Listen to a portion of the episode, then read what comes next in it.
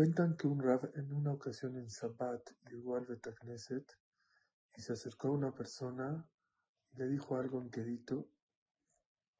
después de haber hablado con esa persona sonrió.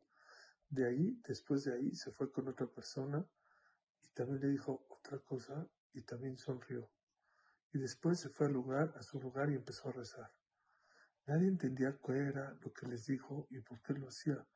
Este era un Rav que era muy eh, meticuloso en la alajá y siempre llegaba y rezaba directo.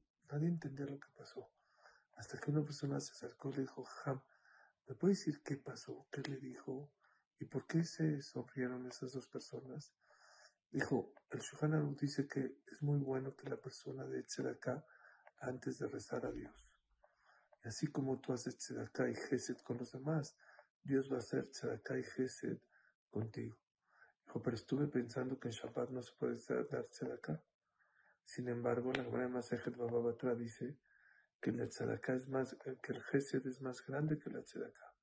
Por lo tanto, decidí que cada Shabbat, antes de empezar a rezar, voy a alegrar a dos Yehudim. Al primero le dije que ayer que fui al Yeshiva vi cómo su hijo estaba estudiando de una manera increíble y eso le dio mucho gusto.